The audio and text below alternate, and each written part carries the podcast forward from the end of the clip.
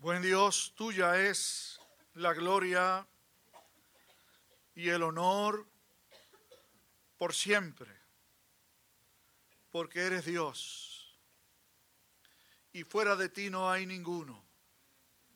Te adoramos, te honramos, te bendecimos.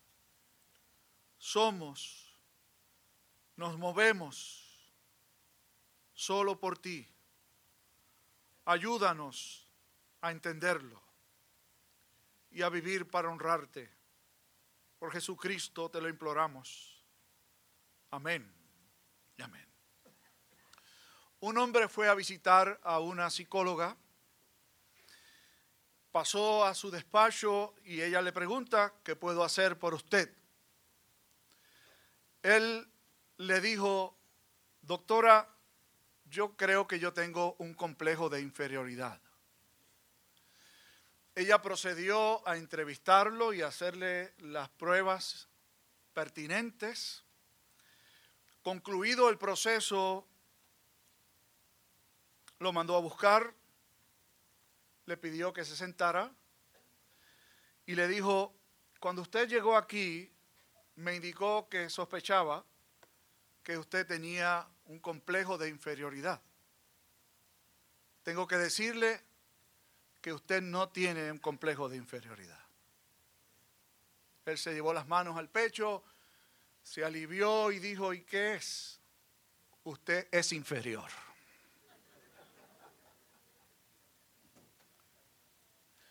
Hay uno de los muchachos nuestros que esta semana recibió una buena noticia y otra no tan buena estaba con un fuerte dolor de cabeza, acudió al despacho del médico, le hicieron todos los estudios pertinentes y le dijeron, usted está bien. Y él dijo, qué bueno, yo pensaba que tenía o me había dado algún derrame cerebral. Y él dice que el doctor le dijo, imposible, usted no tiene cerebro. Hay que tener muy buena estima para contar eso, que yo estoy seguro que el médico no le dijo que era así.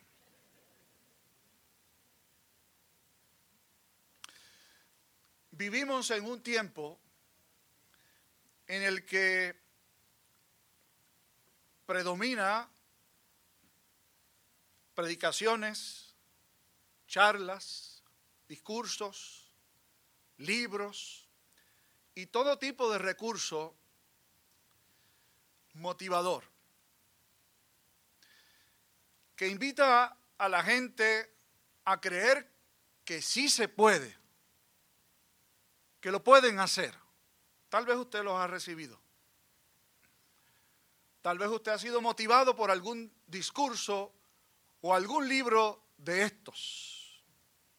Yo espero en Dios que aunque usted lo haya recibido o haya leído un libro de estos no se haya montado en esa ola.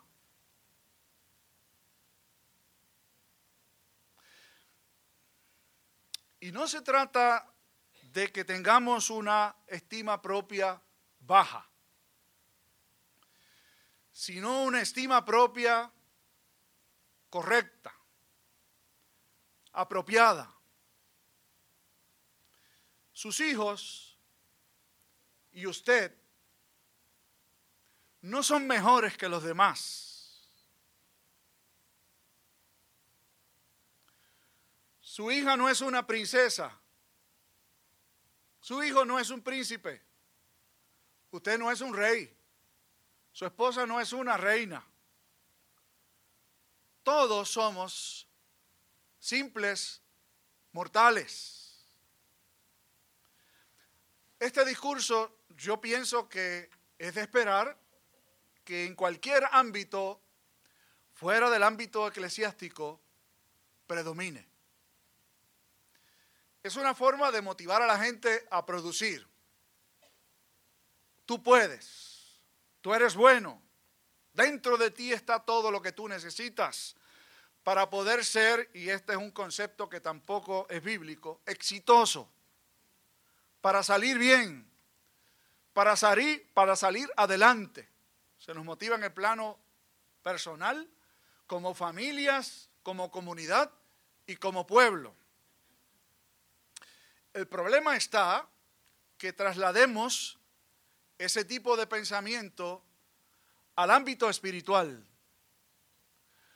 a lo que tiene que ver con nuestra relación con Dios, al vínculo que existe entre Dios y sus criaturas, particularmente en el ámbito de la iglesia, entre Dios como Padre y nosotros como sus hijos. ¿Usted ha escuchado alguna vez a alguien referirse a otra persona diciendo que es un cero a la izquierda? O tal vez alguna vez a usted le han dicho, tú eres un cero a la izquierda, mijo. O tal vez usted ha llegado a pensar o a decírselo a otro. Mija, tú eres un cero a la izquierda. Todos sabemos lo que quiere decir esa expresión. Decir que alguien es un cero a la izquierda es decir que no vale nada. Un cero al lado izquierdo no tiene ningún valor no, importa cuántos números tenga hacia su derecha. Allí no tiene absolutamente ninguna valía.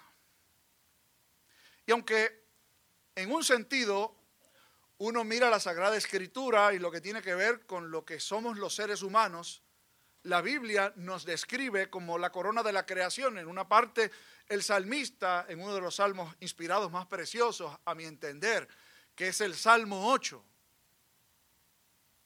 dice, cuando veo los cielos, obra de tus dedos, la luna y las estrellas que tú formaste, digo, ¿qué es el hombre para que tengas de él memoria y el Hijo del hombre para que lo visites? Le has hecho poco inferior que los ángeles y lo coronaste de favores, de misericordias. Es el reconocimiento que tiene el salmista de que el ser humano realmente, dentro de lo que es la creación de Dios, ocupa el lugar cimero, o como podríamos decir, es la corona de la creación. Eso es verdad. Sin embargo, de allí concluir que intrínsecamente el ser humano tiene algo que aportar para su redención, para su salvación o para una buena relación con Dios, es otra cosa. Hemos venido mirando detenidamente la discusión acerca de los medios de gracia. Justamente hace una semana y unas semanas atrás hablábamos acerca de que debe tener quien expone la palabra y qué debe hacer o tener el que la escucha. Ahora, en una secuencia que me parece a mí magistral, nos lleva el catecismo mayor al elemento o al tema de los sacramentos. Pero curiosamente, la primera pregunta que se plantea con relación a los sacramentos no es, ¿qué son los, sacramentos? Con eso estaremos trabajando la semana próxima sino que la pregunta inicial que nos introduce el tema de los sacramentos es, ¿cómo llegan a ser estos medios eficaces para nuestra salvación? Los teólogos de Westminster atendían varios errores en los que la iglesia había caído en su tiempo. Y yo creo que algunos de estos errores la iglesia los ha vuelto a repetir. ¿Cuáles eran? En primer lugar, los creyentes y los líderes de la iglesia, el clero, llegaron a creer que los elementos de los sacramentos fuera el agua en el sacramento del bautismo, o fuera el pan y la copa en el sacramento de la mesa del Señor, tenían en sí alguna propiedad particular que pudiera de alguna forma u otra transmitir la gracia del Señor. De allí el concepto de agua bendita. De allí el concepto del pan bendito o de la copa bendita. Y yo creo que un poco eso refleja lo que muchos de nosotros como seres humanos tendemos a hacer desde nuestros orígenes. Y es poner nuestra mirada en lo que se ve. Y por ejemplo, si un símbolo, como lo es la cruz, envía un mensaje, tener una cruz colgada en el pecho de alguna forma debe transmitirnos algo bueno. Si la Biblia es la palabra del Señor, tener una Biblia en la casa debe ser bueno. O andar con ella debajo del brazo debe transmitirnos alguna propiedad salvífica o espiritual positiva. Yo escuché a un amigo predicador, que de hecho también es un psicólogo cristiano, decir que en Puerto Rico se tenía la mala concepción de que es un país cristiano amparado en el número de iglesias que hay en Puerto Rico. Y en un estudio que yo vi hace unos 10 años decía que por milla cuadrada Puerto Rico es el lugar del mundo en donde más iglesias hay. Pero usted salga a la calle y vea cómo nos comportamos. Y si va a concluir que porque hay muchas iglesias somos un país cristiano, debería concluir con nosotros que realmente no lo es. ¿Qué decía este amigo? Decía, no, Puerto Rico no es un país cristiano. Puerto Rico es un país supersticioso, lleno de ideas religiosas, fetiches, amuletos ideas y prácticas que la gente piensa que por tener o practicar implica con ello que Dios nos bendice. Ese era el primer gran error que enfrentaron los teólogos de Westminster. El segundo, ¿cuál fue? La idea que se había convertido en una práctica dentro de la iglesia que es llamada más tarde por los reformadores como el sacerdotalismo. ¿Qué es eso?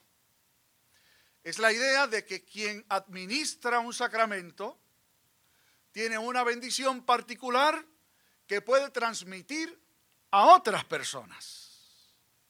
Los ministros, los sacerdotes, son personas que Dios ha separado y Dios a través de ellos, de ellos, perdón, imparte algún tipo de bendición particular. Nos sucede con frecuencia cuando uno anda con un cuello clerical en la calle, algunas personas nos, hacen así, cruzan por la otra acera, pero otros que tienen este tipo de idea se acercan a uno para decir, écheme la bendición. U ore por mí. Porque tenemos esa tradición y esa costumbre de que el clero tiene de alguna forma u otra algún tipo de autoridad particular que Dios les ha conferido que no le ha dado al resto de la gente. Contra eso tronaron también los teólogos de Westminster. Ahora bien, yo quisiera invitarles a mirar el pasaje que se leyó hace un momento para ver qué tiene que decirnos la Sagrada Escritura sobre este particular. Pablo le escribe, le escribe perdón, a la iglesia que está en Corinto una de varias cartas. En esta en particular, la primera, Pablo atiende como un asunto de prioridad mayor un problema que ha surgido dentro de la congregación en Corinto y es que es una congregación altamente fragmentada.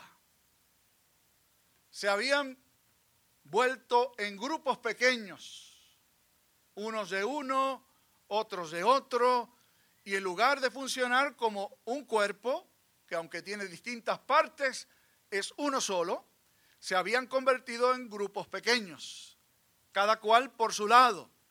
Yo soy de Apolos, decían uno. Otros decían, yo soy de Cefas. Yo soy de Pablo y otros, yo soy de Cristo. Y Pablo atiende ese elemento en los capítulos iniciales de esta carta. Luego le toca atender cómo el asunto de los dones espirituales se había convertido en una ocasión para apoyar esa división entre ellos. Yo tengo tales dones, yo tengo estos otros, los míos son mejores que los tuyos. Nosotros no les necesitamos a ustedes porque las funciones de ustedes no son tan importantes como las nuestras.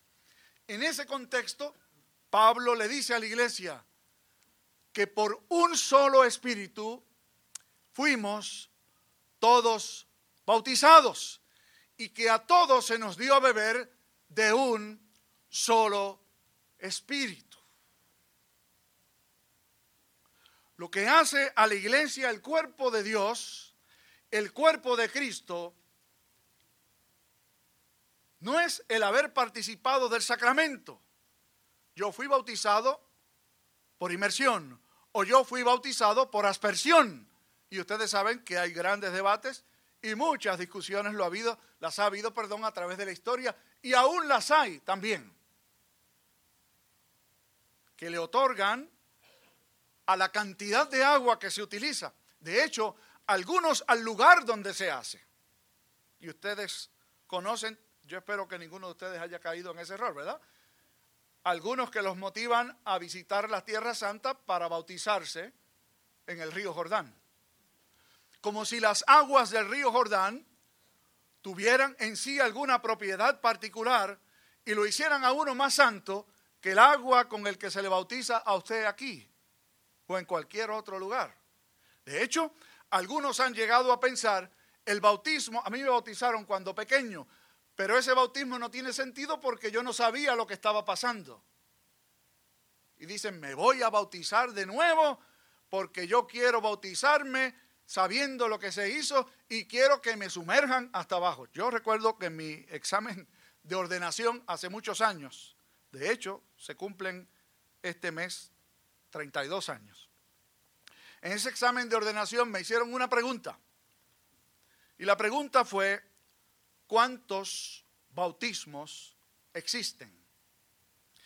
Y yo respondí, hay un solo bautismo. En el nombre del Padre, del Hijo y del Espíritu Santo. Contesté la pregunta. Y la persona que me la hizo entendió que estaba satisfecho, es decir, era lo que esperaba que se contestara. Sin embargo, en medio de la reunión empezaron entre los ministros a discutir entre ellos acerca del modo de bautizar. Y uno se levantó y dijo, yo creo que el modo correcto de bautizar es por inmersión. Y allá salió otro y discutió que creía que era por aspersión y empezaron a discutir unos y otros. Y recuerdo bien quien moderaba la reunión dijo, bueno, se acabó la discusión. E hizo la siguiente historia. Un hombre de esos de los que yo le estaba contando, que lo bautizaron cuando pequeño, pero dijo que no estaba satisfecho, quiso que lo bautizaran en una iglesia de adultos. Y se acercó el pastor y le dijo, yo quiero que me bauticen. Esa congregación acostumbraba bautizar por aspersión. Así que el hombre escucha a su pastor decirle, lo vamos a bautizar de tal manera. Y él dijo, no, yo quiero que sea con mucha agua.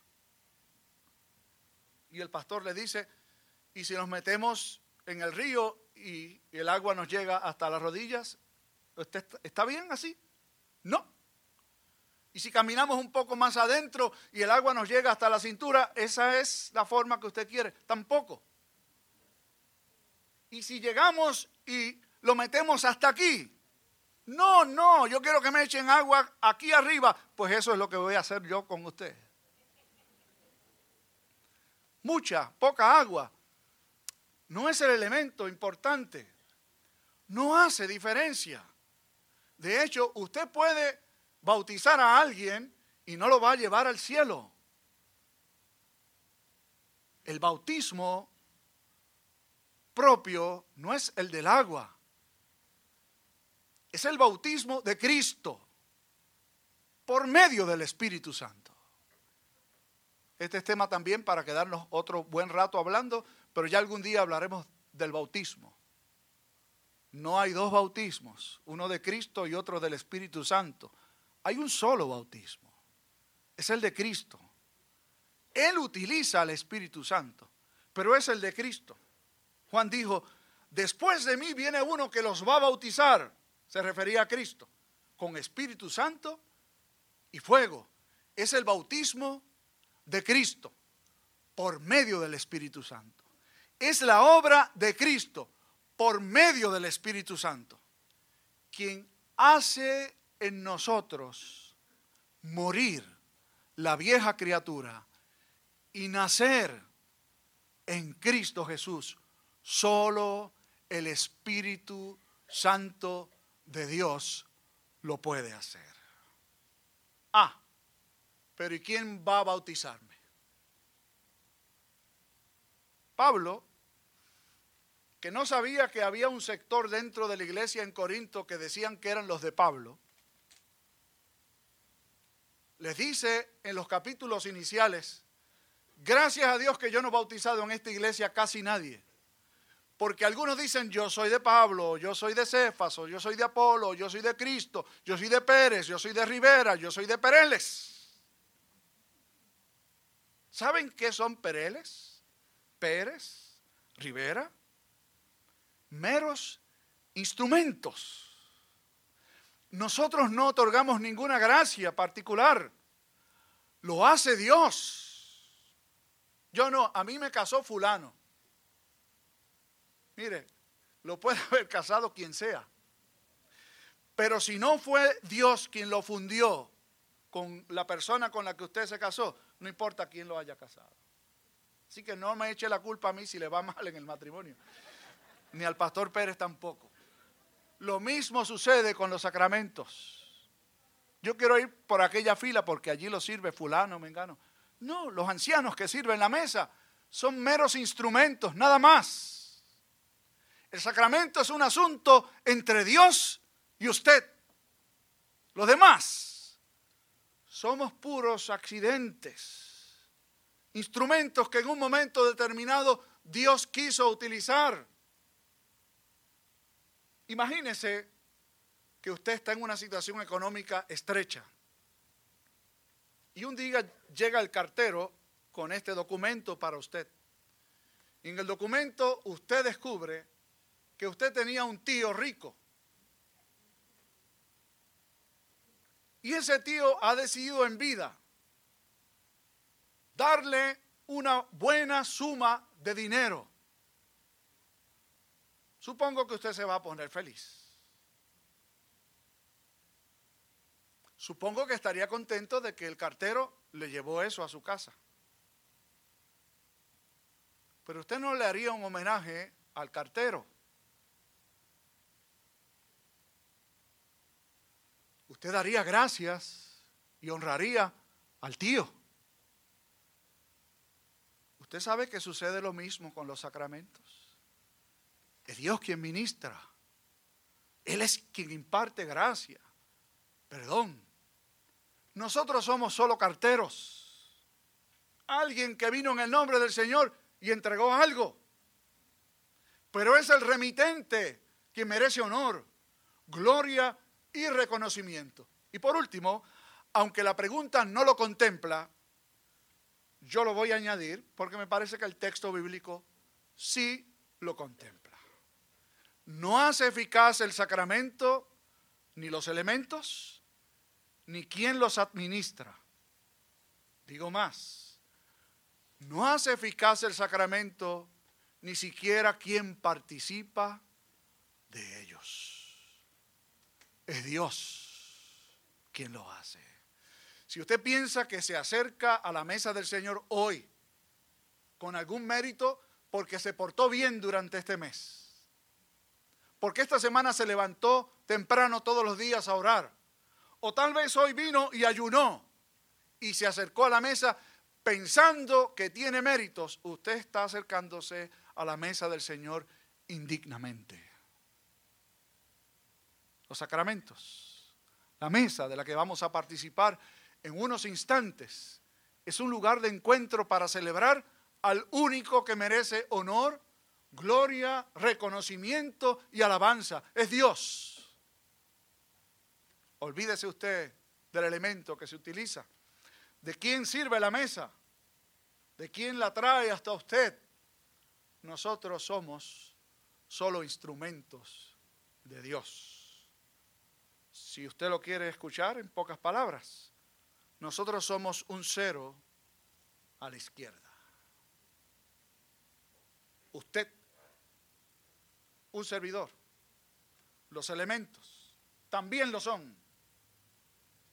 El único que tiene valor es el que está a la derecha del cero a la izquierda. Y es Cristo Jesús, nuestro Señor.